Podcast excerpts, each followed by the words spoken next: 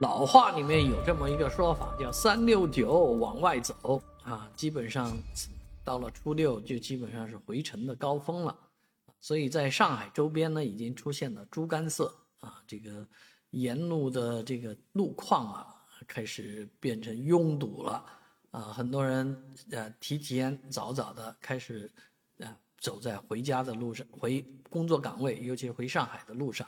但是没曾想。就这么早，还是遭遇了拥堵啊！更惨的是那些啊半夜三更啊啊开车出来的，说半夜堵在路上啊，半夜在高速上堵着啊，只能什么冷笑几声呢？啊，确实啊，上海的几个传统堵点已经出现这个车流的高潮。我昨天还去了这个松江啊新城老城啊，所以走了这个。啊，沪昆高速，但是总觉得沪昆高速的这个繁忙程度是不够的，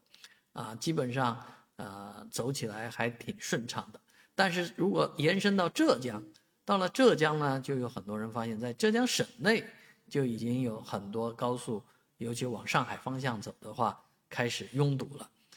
与此与此同时呢，轨交也迎来了这个大的客流。上海的轨交呢，也采取了延时运营、延长运营的这个做法，保证这个回程的旅客呢能安安全全、顺顺利利、平平安安的到家啊，休息休息啊，又开启工作。同时呢，很多人正在挣扎当中啊，希望说啊，能不能晚一点回去？不回这个时候。回回不去啊，买不到票啊，能不能这个